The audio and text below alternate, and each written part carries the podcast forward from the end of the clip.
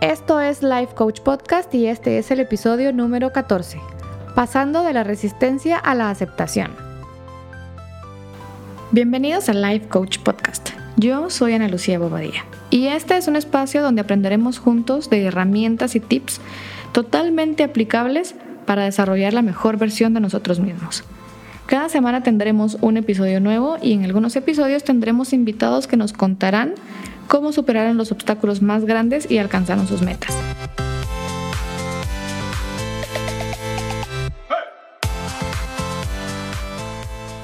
Hola, ¿cómo están? Estamos empezando otra nueva semana de marzo y les quería hablar del tema de las emociones, que es un tema largo, pero vamos a hablar específicamente de cómo las emociones nos ayudan a pasar de la resistencia a la aceptación.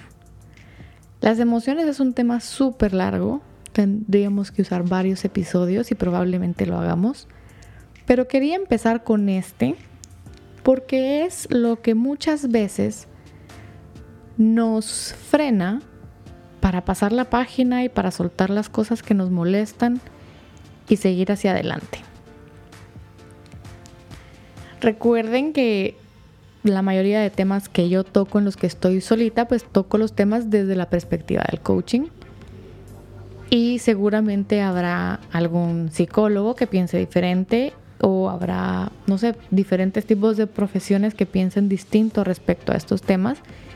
Y creo que al final, pues, todas las opciones son válidas, pero no todas le sirven a todo el mundo. Así que les invito a que si escuchan algo más respecto a este tema, pues igual no lo descarten, sino que amplíen su, visión respecto a esto. Tomando en cuenta que vamos a hablar desde el coaching, hay dos tipos de hechos para nosotros, que es aquellas cosas que se pueden, han sido de una manera muy específica y no se pueden cambiar es imposible cambiarlas porque históricamente así son y pues ya es un hecho y no se puede cambiar esto. O las cosas que han sido de una manera y no necesariamente quiere decir que tengan que seguir siendo de esa misma forma. Un hecho histórico, por ejemplo, es un hecho histórico que no se puede cambiar. Sería, por ejemplo, em, alguien que fallece, no podemos eh, traer de vuelta a esa persona. O cuando nos despiden de un empleo, no vamos a recuperar otra vez el empleo a menos de que haya una demanda de por medio y obliguemos a la empresa a volvernos a colocar en ese puesto.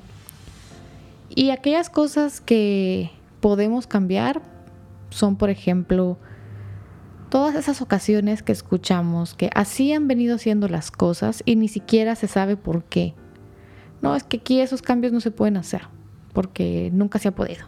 ¿Y por qué nunca se ha podido? Pues no se sabe. Pero no quiere decir que tengan que ser así para siempre.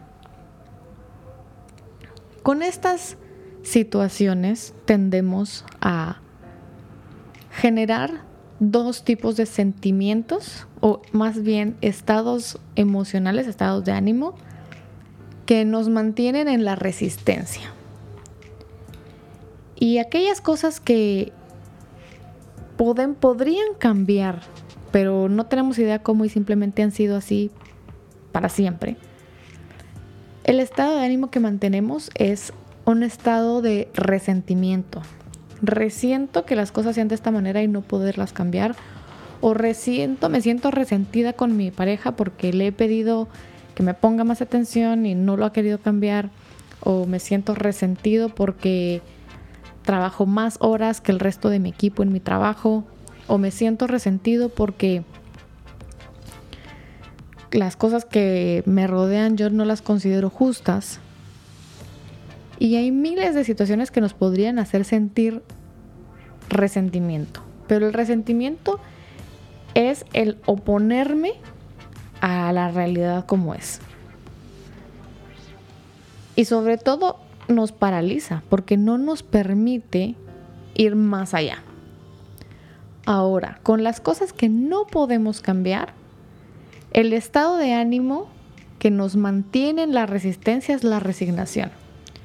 Ya me resigné a que las cosas son así y no se puede hacer absolutamente nada. Ya me resigné y las personas que se mantienen tanto en la resignación como en el resentimiento, por lo general, se dice que son personas que están todo el tiempo enojadas o todo el tiempo amargadas, de mala cara, no sonríen. Yo creo que en alguna parte de mi vida estuve resentida. Sin el creo. Creo que creo que no me gusta aceptarlo tan frecuentemente, pero sí, en alguna parte de, de mi vida mantuve mucho resentimiento respecto a muchas cosas en mi entorno. Y cuando nos mantenemos en estos dos estados de ánimo, ya sea el resentimiento o la resignación, nos volvemos como una víctima de las circunstancias y pobre de mí porque esto ha sido así siempre, aunque lo pudiera cambiar, pues esto ha sido así.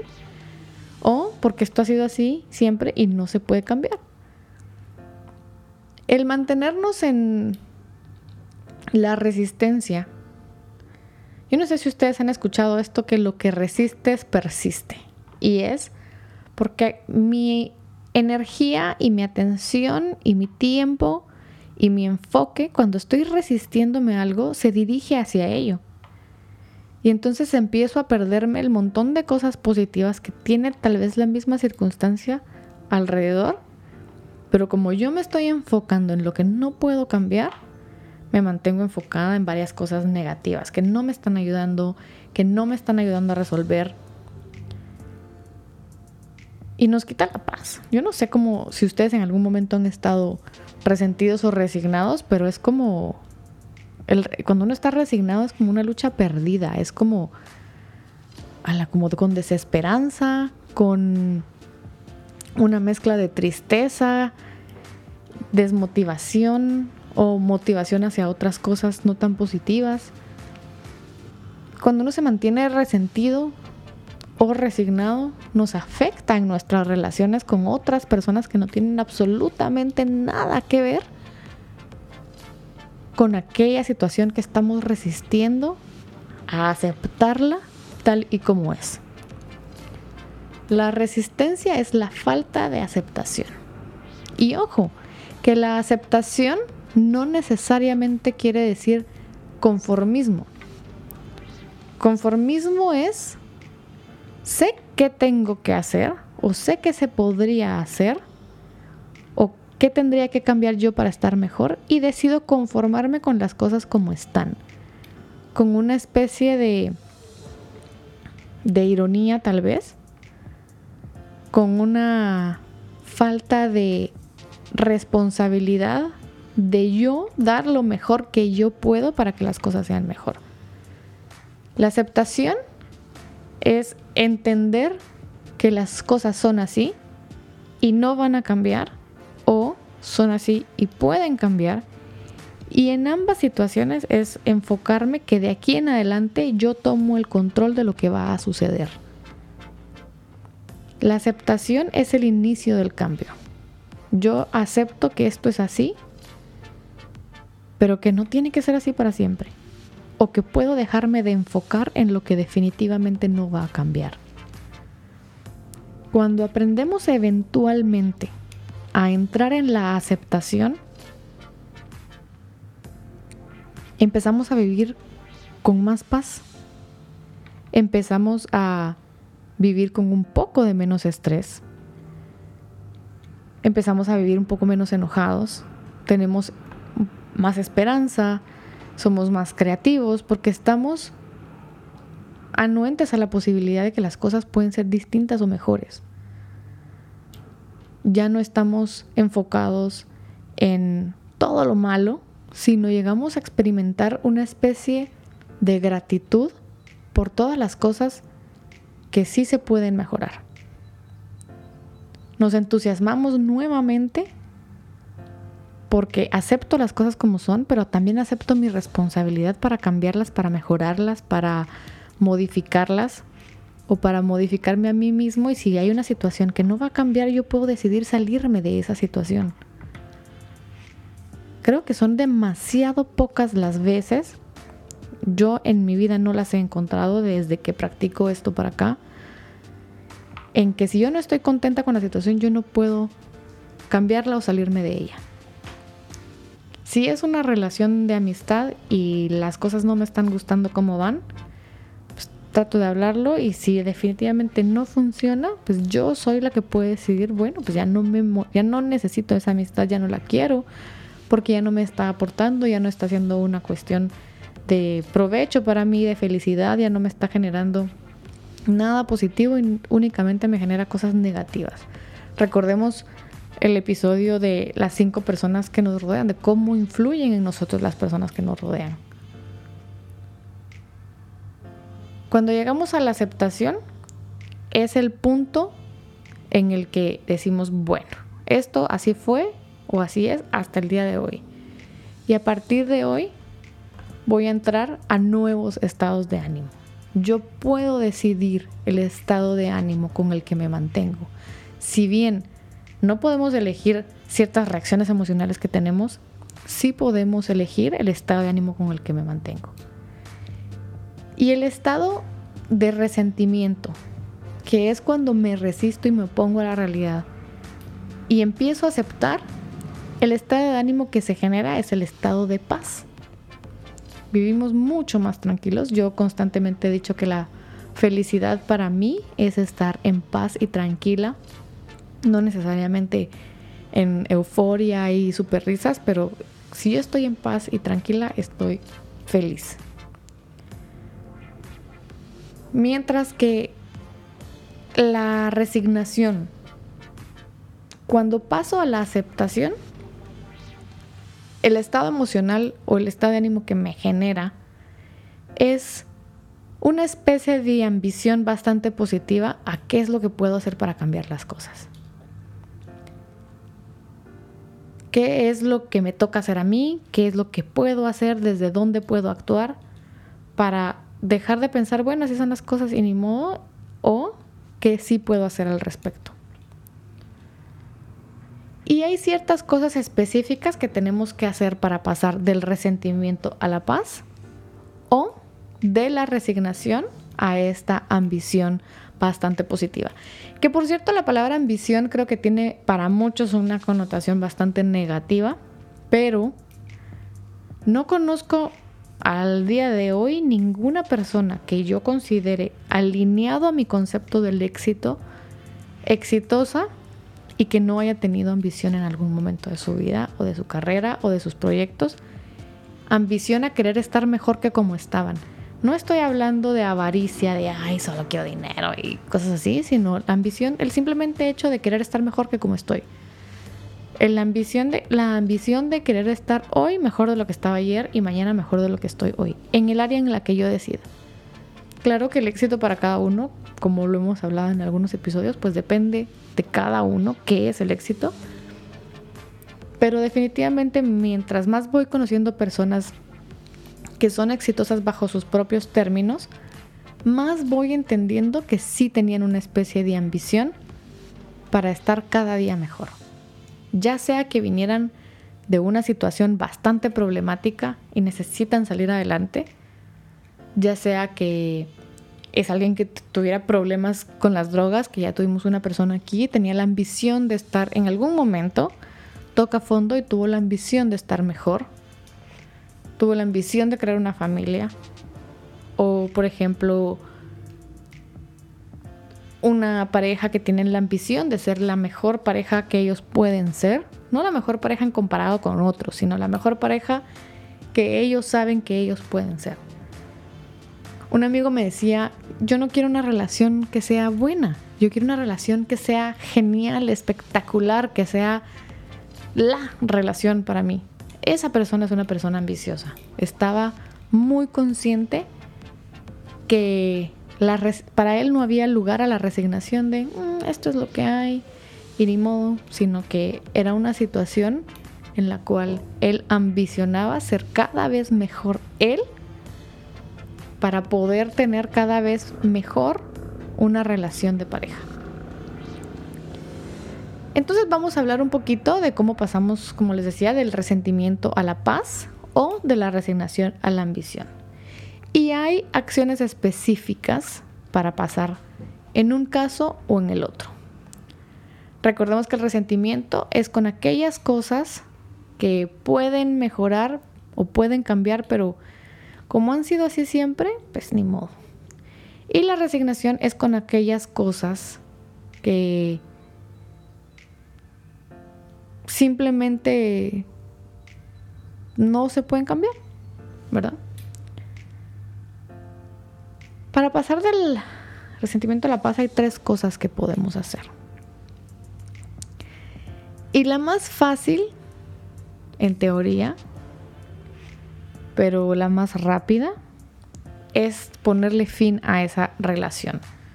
A esa relación laboral, a esa relación de pareja, a esa relación, porque incluso hasta con la familia se puede uno terminar la relación.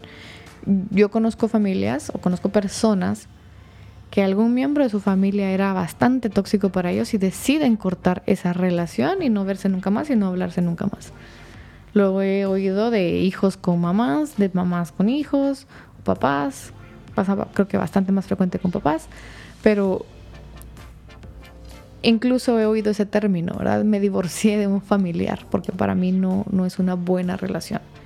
Entonces, esa es la manera como un poco más fácil por decirlo así, porque no requiere tantísimo esfuerzo a largo plazo, sino que requiere el coraje de tomar la decisión de ponerle fin a esa relación. ¿Verdad? Entonces puedes coger dos cosas. O sigo resentido o decido darle fin a esta situación y ya voy a estar en paz. Claro que para eso tengo que, una vez le doy fin a esa relación y entro en paz, dejarla atrás, porque si estoy regresando emocionalmente una y otra vez a qué pasó y cómo pasó y por qué, voy a seguir en lo mismo. La otra parte, la segunda opción, que esa tal vez no está tan fácil para pasar del resentimiento a la paz, es hacer pedidos asertivos. Por ejemplo, yo tengo una relación problemática con mi pareja porque yo resiento mucho que le dedica demasiado tiempo al trabajo y no a mí. Es mi obligación conmigo misma y con la relación decir, necesito más tiempo o quisiera más tiempo o te pido más tiempo dependiendo de cómo se comunican con ustedes y su pareja, pero yo quisiera A, B y C, hacer ese pedido. Ya esa otra persona decide si quiere honrar ese pedido que le están haciendo o no, o decide ignorarlo o negociar, ¿verdad? Pero se hace un pedido para salir de la situación que me hace sentir resentimiento. Una vez yo ya pedí lo que necesito o lo que quiero, ya está también en la otra persona y su compromiso y su deseo de cambiar la situación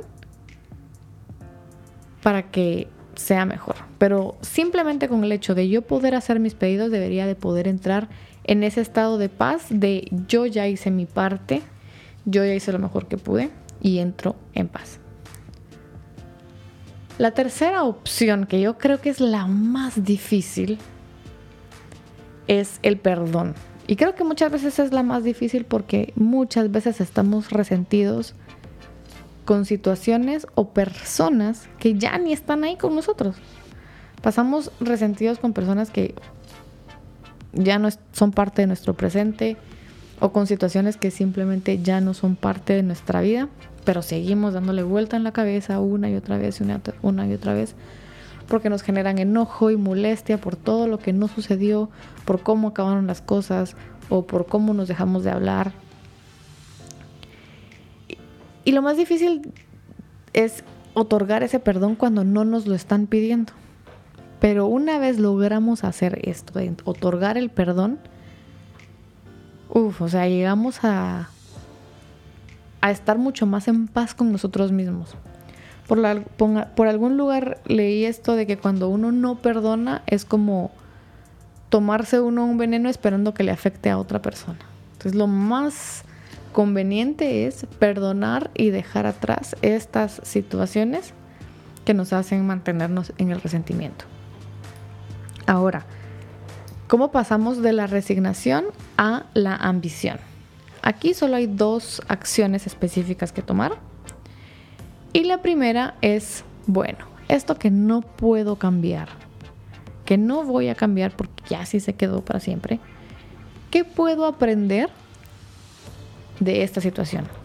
El reconocer nuestro proceso de aprendizaje en esa situación nos va a hacer salir de esa resignación y de esa amargura de las cosas que no podemos cambiar y pasar a esa ambición de, ok, sí, aprendí estas cosas, la situación definitivamente no fue la ideal, pero cuando empiezo a ver el aprendizaje en esa situación que estaba yo tan resignada a que no se podía hacer nada, empieza como el crecimiento personal y a desarrollar nuevas capacidades de poder ver las cosas con otra luz, ver las cosas con otros ojos. La segunda parte que podemos hacer para pasar de la resignación a la ambición es generar acciones. Entender, bueno, si esto no lo puedo cambiar, ¿qué sí puedo hacer yo? ¿Qué cambio puedo hacer conmigo? ¿Qué me puedo mover a otra situación? Y obviamente accionar a favor de eso. Accionar para dejar de sentir que las cosas no tienen solución, dejar de sentir que el pobre de mí que estoy en esa situación y empezar a yo tomar el control de mi vida, yo tomar el control de cómo me siento al respecto y yo tomar el control de ir hacia adelante. Cuando logramos pasar de la resistencia a la aceptación, aprendemos a vivir mucho más en paz, mucho más enfocados a dedicar nuestra energía, tiempo y esfuerzo únicamente a aquellas cosas que podemos mejorar, manejar y progresar. Todas esas cosas a las cuales nos resistimos o con las cuales nos resignamos, definitivamente no es que se vayan de donde están, no es que dejen de existir, pero ya no nos quitan nuestra paz, ya no nos quitan energía. Porque muchas veces a esas cosas por las cuales estamos resentidos o resignados le dedicamos horas. De horas de estar piensa y piensa y piensa y por qué las cosas fueron así y por qué caí en esa situación y llegamos hasta enojarnos con nosotros mismos por permitir que nos dejamos llegar a tal punto y estamos bastante molestos con la vida, con lo injusta de la vida, con lo injusto que es el mundo, porque decidimos mantenernos resistentes a las cosas que no podemos cambiar. Y recuérdense que lo que resistimos, a lo que, a lo que se resiste, persiste. Y entre más tiempo, energía y esfuerzo, e incluso hasta dinero, porque hay gente que hasta pone dinero en cosas que no pueden cambiar y creen que entre más dinero ponen, más va a existir la posibilidad de cambiarlo.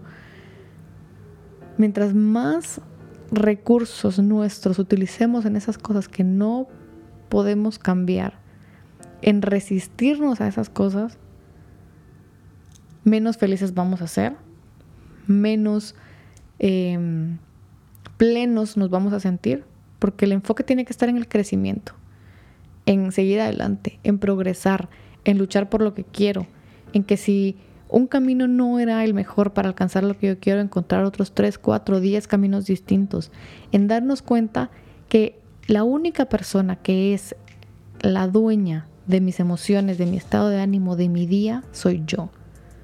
Nadie más puede decidir por mí cómo me voy a sentir. Pero para eso necesito realmente tomar la responsabilidad y la prioridad de enfocarme en las cosas correctas. Así que espero que les haya servido este contenido del día de hoy de cómo pasar de la resistencia a la aceptación. Si tienen preguntas, comentarios, sugerencias de temas, de invitados, recuérdense que me las pueden mandar a las redes sociales puede ser analuciabobadía.coach en Instagram, analuciabobadía.coach en Facebook o mi correo analuciabobadía.coach.gmail.com Gracias por escucharme una semana más y compartan este contenido con alguien que crean que les sirve. Que tengan una excelente semana. Nos escuchamos el próximo lunes. Bye.